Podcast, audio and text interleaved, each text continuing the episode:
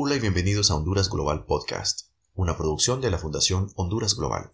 Soy su editor, Elder Pérez, socio de Honduras Global, y en el episodio de hoy entrevistamos al doctor José Falk Cepeda junto a Fernando García sobre economía, cambio climático y el COVID-19. El doctor José Falk es experto de clase mundial en el análisis económico del nexo donde convergen la evaluación del impacto de la tecnología, la biotecnología, la bioseguridad y otros procesos regulatorios. Fernando es economista y actual presidente ejecutivo de la Asociación Nacional de Industriales ANDI y además es un socio fundador de Honduras Global. José, la bioseguridad siempre ha estado allí, pero en los últimos meses ha cobrado como un auge.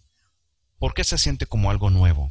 Sí, eh, muy buenas tardes, muy buenas noches a toda la audiencia. Eh, definitivamente aquí tenemos que comenzar por eh, tratar un poquito acerca de una definición de bioseguridad, porque tenemos, desafortunadamente tenemos el problema en el castellano y en, en, el francés y en las demás lenguas romances que existe una sola palabra palabra para dos conceptos completamente separados. El uno es, lo que se llama biosafety en inglés y el otro concepto que se llama biosecurity. Cuando estamos hablando de bioseguridad en el sentido de biosafety, estamos hablando de todas las medidas que se usan para tratar de hacer un análisis de riesgo y tratar de mitigar el riesgo que se puede incurrir, ya sea riesgos de patógenos, riesgos de eh, enfermedades, riesgos ambientales, riesgos en la inocuidad alimentaria, en la salud humana, etc.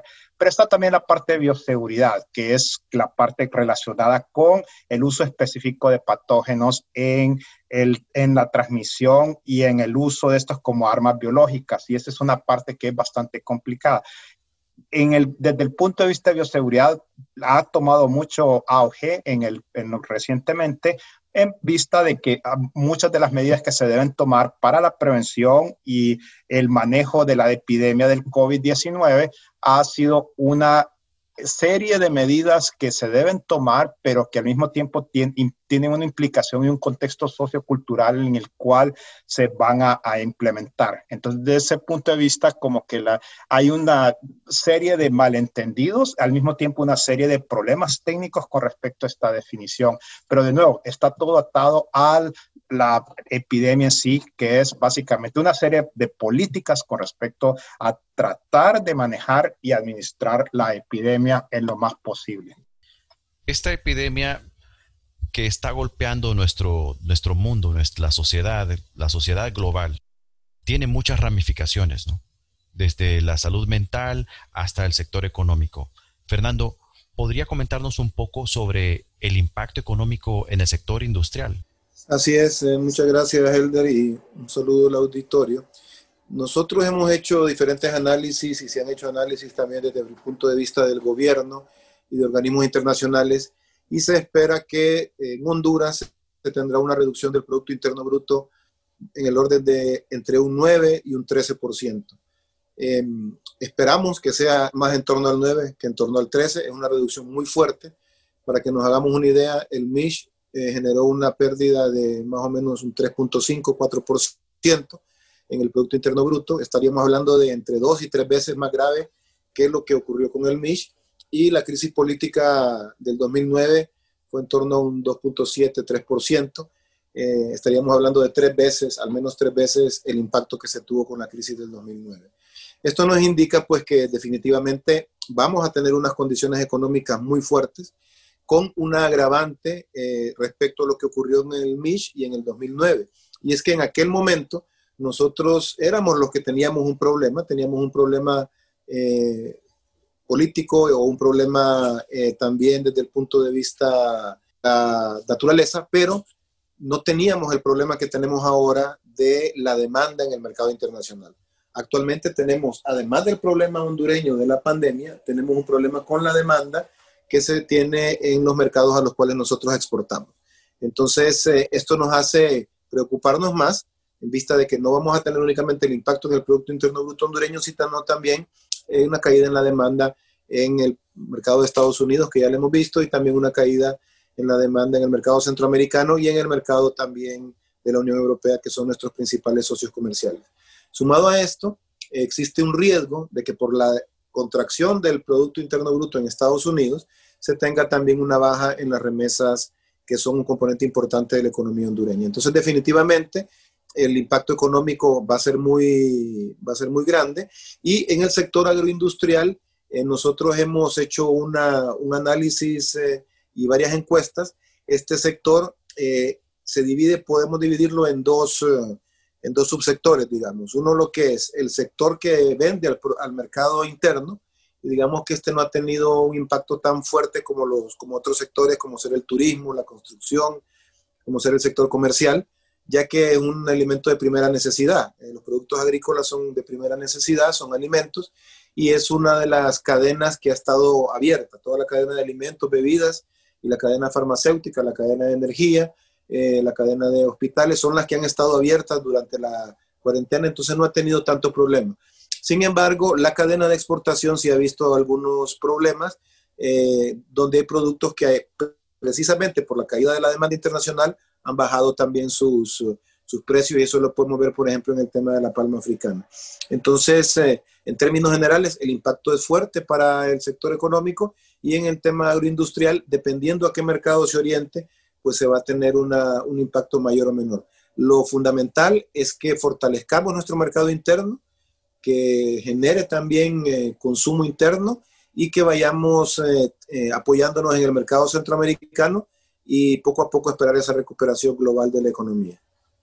José, el sector agroindustrial puede, puede sobrevivir quizás a la, a la, pandemia, sin embargo, hay otra amenaza que lo está acechando, ¿no? Y que ha venido acechándolo de manera creciente, y es el cambio climático. El cambio climático presenta una serie de riesgos para el sector agroindustrial que van desde las sequías, desde el aumento del nivel del mar, cambios en los niveles de, de la precipitación. Sin embargo, en cierta manera es más fácil atacarlo porque tenemos una herramienta que lo puede um, contrarrestar en, cierta manera, nuevamente, que es la biotecnología. ¿Qué podemos hacer desde la, desde la biotecnología para enfrentar estos riesgos que presenta el cambio climático? Sí, miren, esta es una pregunta extremadamente interesante y al mismo tiempo constituye un reto impresionante que, de hecho, cuando yo estudié en el Zamorano en los años 80, la pregunta más difícil era contestar cómo íbamos a aumentar, la productividad toda costa. O sea, ese era el, el, reto máximo que teníamos. Pero ahora estamos hablando no solo de cambio climático, estamos hablando de cambios en el consumo, cambios en, en, en incrementos en la urbanización, eh, incremento de, la, de, crecimiento de los, de los tipos de, suelos que están disponibles, de, crecimiento de los ambientes, mayor protección ambiental. O sea, se transforma en una temática bastante complicada que implica y en, en cierta forma demanda una agricultura inteligente y no solo inteligente al cambio climático, pero a las diferentes componentes de esa problemática. Estamos hablando de tratar de introducir dentro de esto mayor investigación y desarrollo que tiene sus eh, retos al mismo tiempo. Dentro de las, de las, del cambio y la innovación tecnológica que hemos visto que tiene bastante potencial y eso lo hemos demostrado y lo hemos examinado en diferentes investigaciones que hemos hecho. Yo trabajo para el International Food Policy Research Institute, IFPRI, en Washington, D.C., eh, encontramos que una de estas opciones es la biotecnología. Y aquí tenemos que hacer un poquito un paréntesis también, porque también tenemos que definir qué exactamente estamos hablando cuando hablamos de biotecnología. Porque biotecnología, desde el punto de vista de definición, podemos, es una definición bastante amplia que comprende desde el mejoramiento convencional, que ha sido practicado desde, literalmente desde que se inició la agricultura, hasta las técnicas modernas de edición genética y de transferencia de genes entre diferentes especies o dentro de la misma especie. Entonces, desde ese punto de vista, hemos visto que particularmente las aplicaciones modernas ha sido posible modificar algunos de estos cultivos, especialmente algunos de los cultivos que son considerados como de subsistencia o de interés para la seguridad alimentaria en los diferentes países alrededor, diferentes países alrededor del mundo. Cuando estamos hablando, podemos hablar de resistencia a sequía, resistencia a salinidad, eh, reducción en los niveles de nitrógeno que son necesarios, que son un contaminante en sí, reducción de los gases de invernadero, reducción en las cantidades de energía que se necesitan para producir y las cantidades, y agua también, y fosfato, que son algunos de los insumos que más se van a escasear en el futuro. Entonces, desde ese punto de vista, tenemos una serie de herramientas que nos permiten en, encarar esos retos y eso va a ser una va a ser algo que en cierta forma ya no es ni siquiera una opción para mí va a ser una necesidad no vamos a poder enfrentar todos esos retos que antes había mencionado y al mismo cuando de hecho tenemos todavía el reto principal que yo de nuevo asumí cuando estaba de estudiante en Zamorano, que era aumentar la productividad. De, aún con el crecimiento poblacional que tenemos, vamos a tener que aumentar la productividad y la vamos a tener que hacer en menos tierra, con menor, menor cantidad y tipo de insumos y al mismo tiempo teniendo toda esta, esta serie de problemáticas y contextos eh, socioeconómicos y de protección ambiental y de protección a la biodiversidad, que son los, los mayores retos que tenemos hasta ahora. Pero sí, definitivamente la biotecnología puede ser una herramienta para lidiar con el problema del cambio climático y con otros retos. Hagamos una pausa.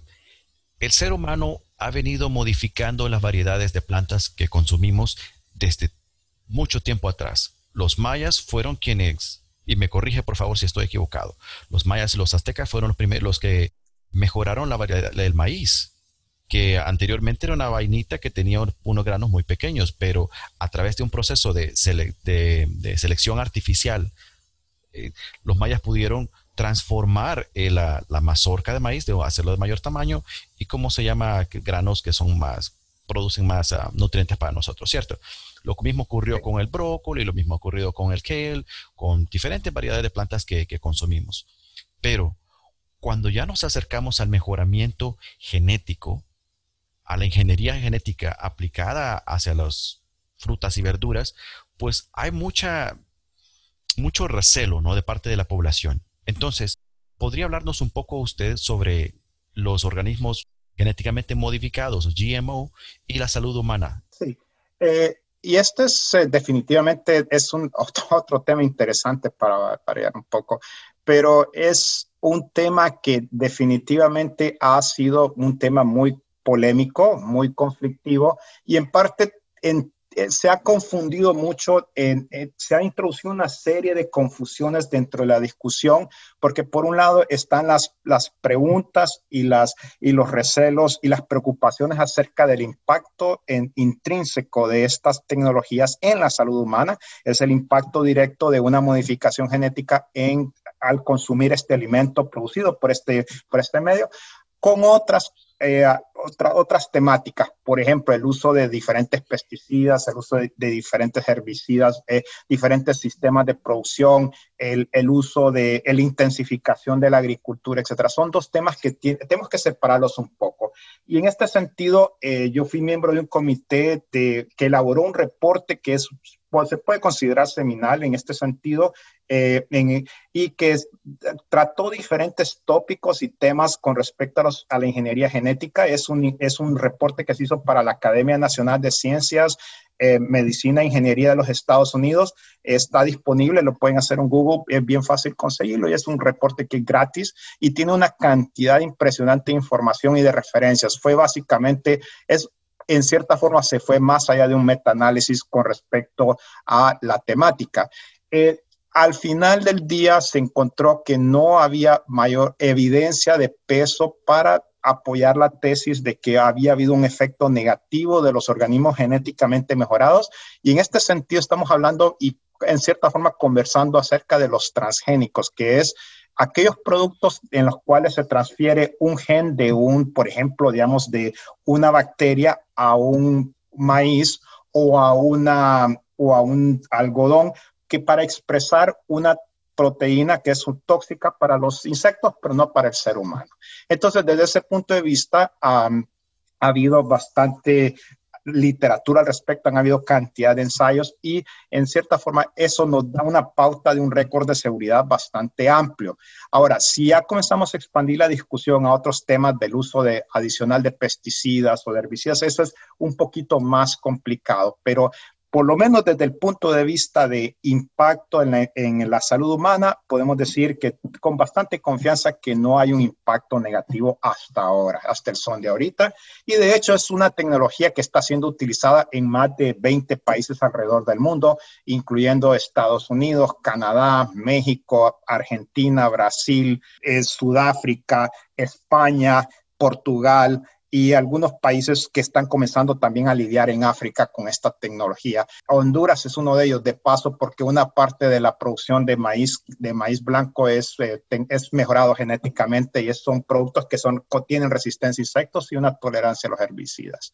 Entonces, este es una, es una tema, pero de nuevo los invito a, a participar de ese o a consultar este reporte de la Academia Nacional de Ciencias, uh, perdón, la Academia Nacional de Ciencias, Medicina e Ingeniería de los Estados Unidos. Quizás, Helder, para complementar un poco lo que nos comentaba José, es que debemos de analizar esto también desde la perspectiva de una oportunidad, porque definitivamente eh, la ciencia nos indica que no hay mayor riesgo, pero vemos que mucha gente considera como interesante el tema de un producto orgánico. Entonces ahí se abre también un mercado para que países como Honduras y agricultores hondureños que, que se sientan más cómodos con la agricultura orgánica y sin modificaciones genéticas puedan también eh, aprovechar ese nicho de mercado, porque lo que, lo que se genera es otro nicho, otra oportunidad que si la podemos aprovechar, podemos también eh, generar un, valor agregado adicional a, un producto tradicional.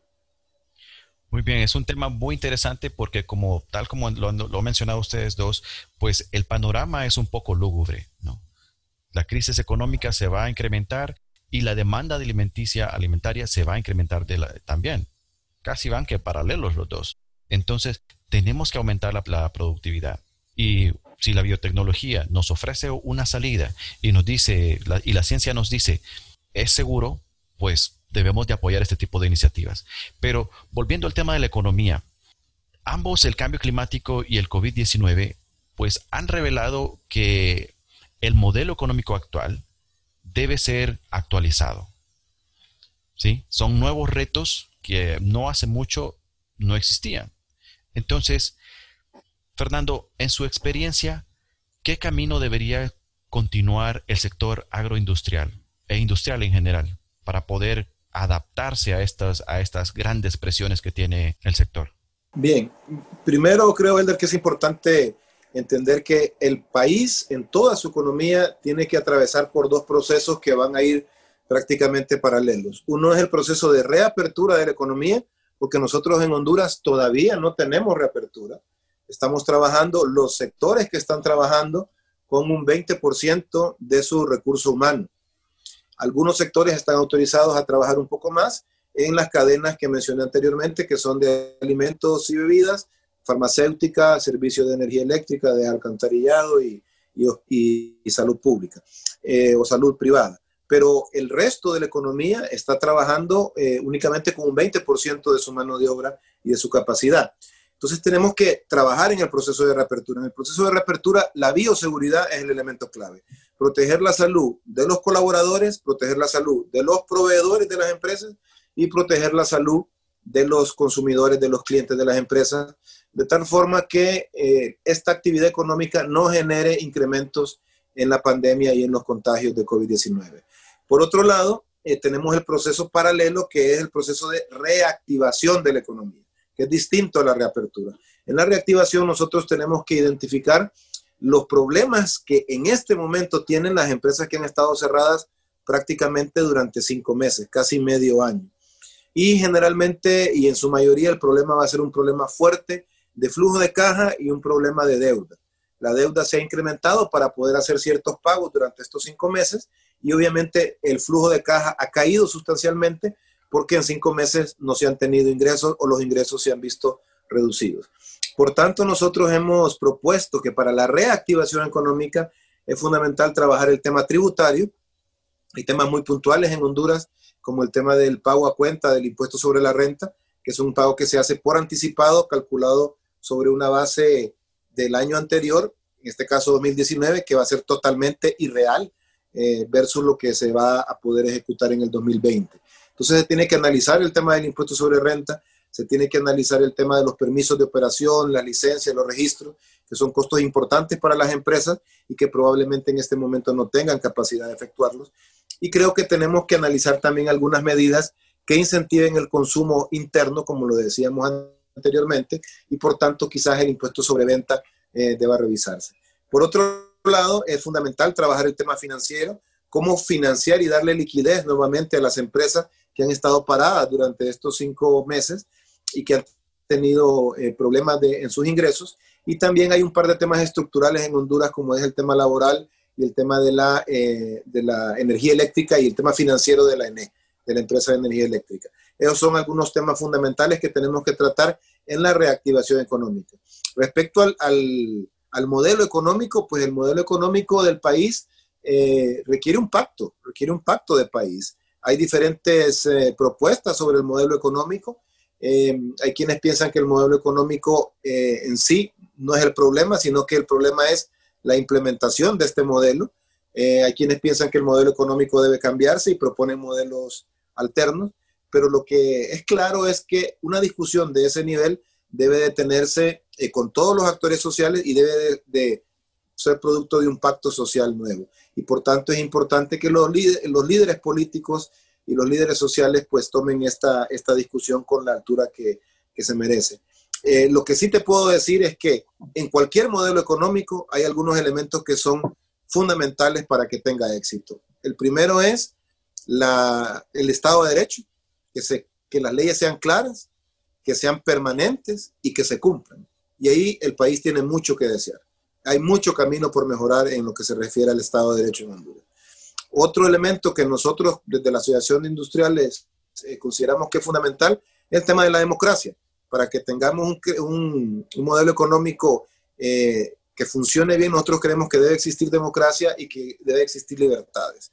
Entonces eso es, eh, ese es otro tema en el cual nosotros tenemos que, que profundizar. Y el tercer punto es el de la estabilidad. Eh, las inversiones eh, grandes y de largo plazo requieren estabilidad y nosotros como país, como sociedad debemos dar esa estabilidad. Y un último elemento es la seguridad, que tiene dos vertientes, la seguridad jurídica y la seguridad ciudadana. Entonces, independientemente del modelo económico que, como sociedad y en conjunto decidamos impulsar, es fundamental trabajar en la democracia, en el Estado de Derecho, en el tema de seguridad jurídica y seguridad ciudadana y en el tema del fortalecimiento de la, de la institucionalidad.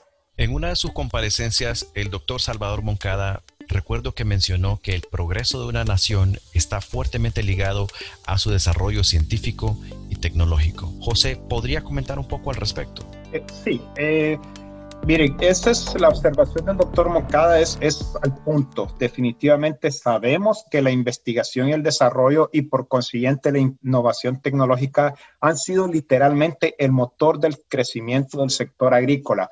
Todo país en el cual el sistema agrícola, agropecuario en general, ha rendido frutos, ha incrementado su productividad y su producción ha sido debido a fuertes inversiones en investigación y desarrollo, ya sea dentro del país o dentro del sistema y del circuito internacional de investigación y desarrollo que se ha, que se ha implementado alrededor del mundo. Entonces, desde ese punto de vista, tenemos que retomar la temática de las inversiones en investigación y desarrollo agrícola y en innovación tecnológica en general, porque la verdad, al final del día, las tasas de retorno a la investigación agrícola a la investigación y desarrollo agrícola, agropecuaria, han sido elevadas. Definitivamente ha pagado invertir en investigación y desarrollo agropecuario.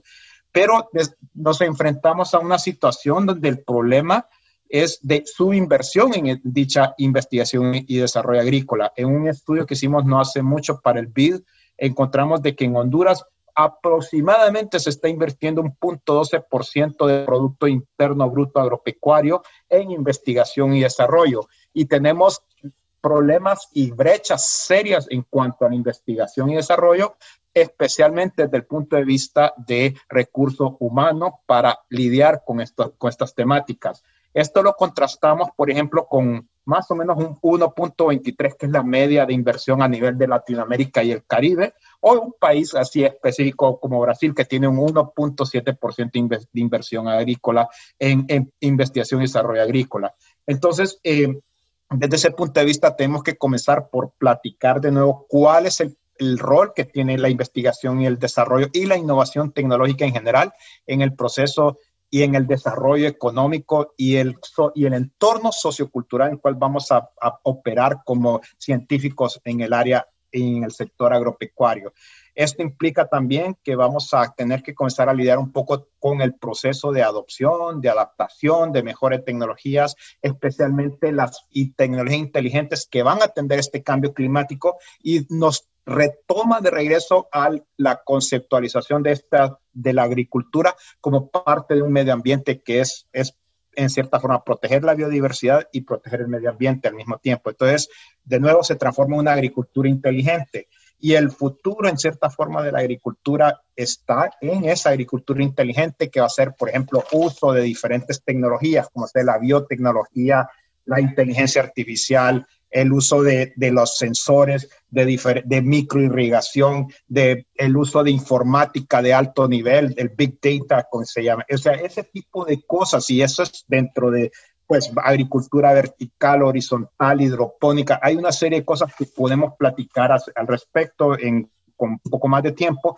pero que al final del día implica de nuevo una inversión en investigación y desarrollo, y no solo investigación y desarrollo por sí misma, pero también invertir en educación, en ciencia y tecnología, no solo en el sector agrícola, pero en el sector industrial también. Y esto implica un incremento en la innovación tecnológica. Ahora, dentro de este panorama tenemos también, de nuevo, en Honduras tenemos una serie de problemas con respecto a los sistemas de innovación.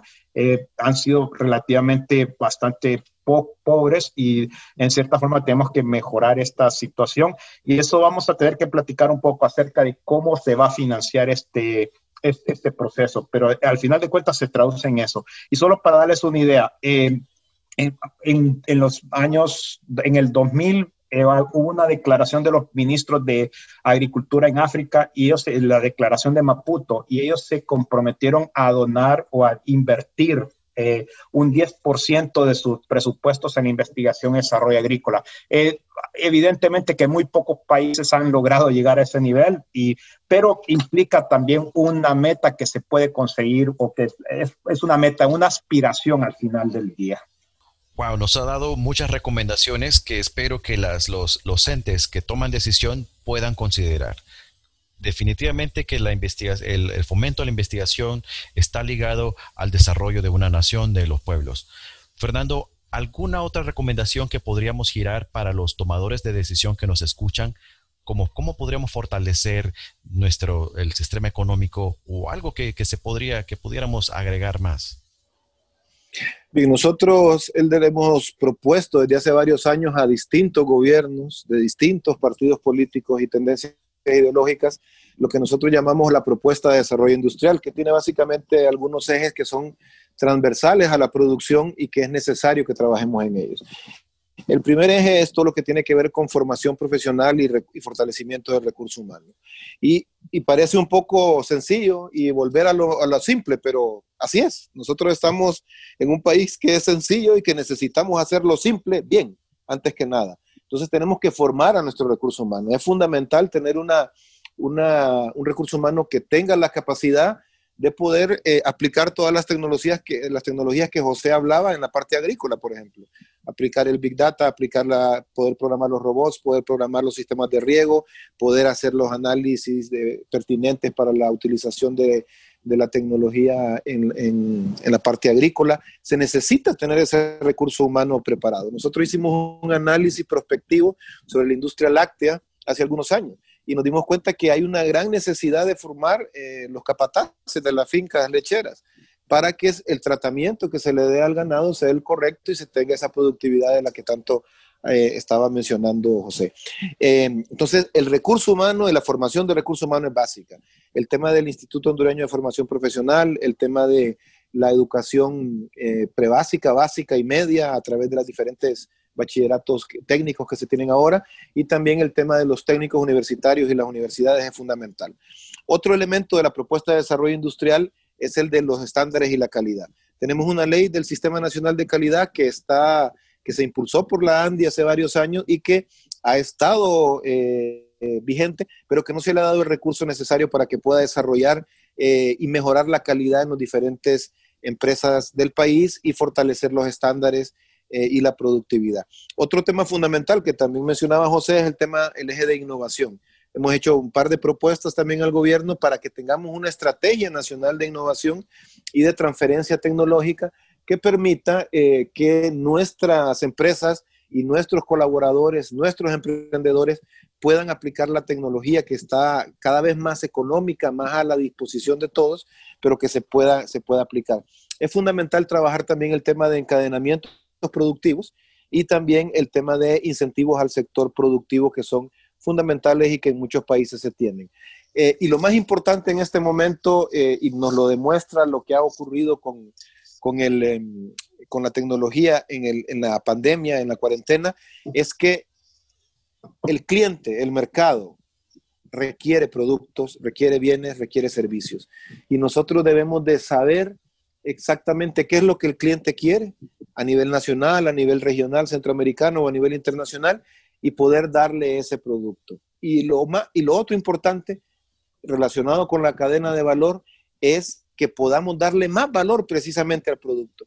Que ese producto agrícola eh, lo podamos procesar y que podamos darle más valor a esa producción primaria que tenemos, generando así eh, mayor riqueza para, la, eh, para nuestra economía.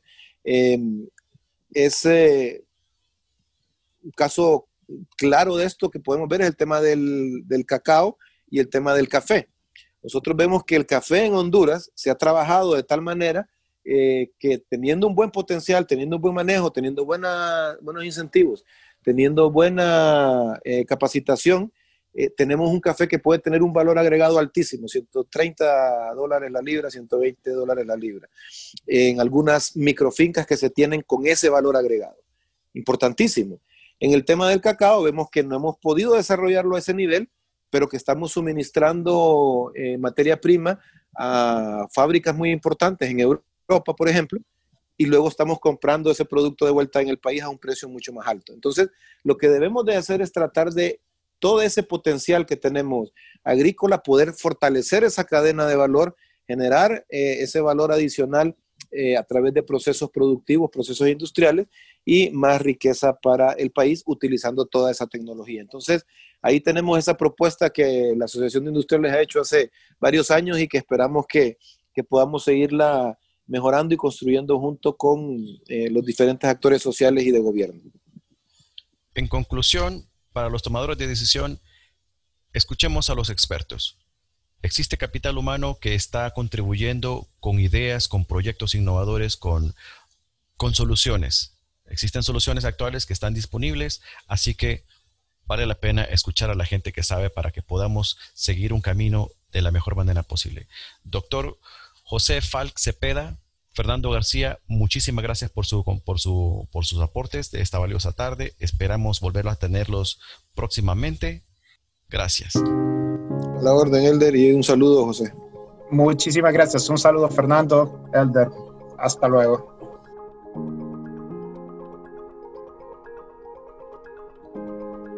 Gracias por tu sintonía. Te invitamos a que nos sigas en nuestros canales oficiales de Facebook y YouTube como Honduras Global.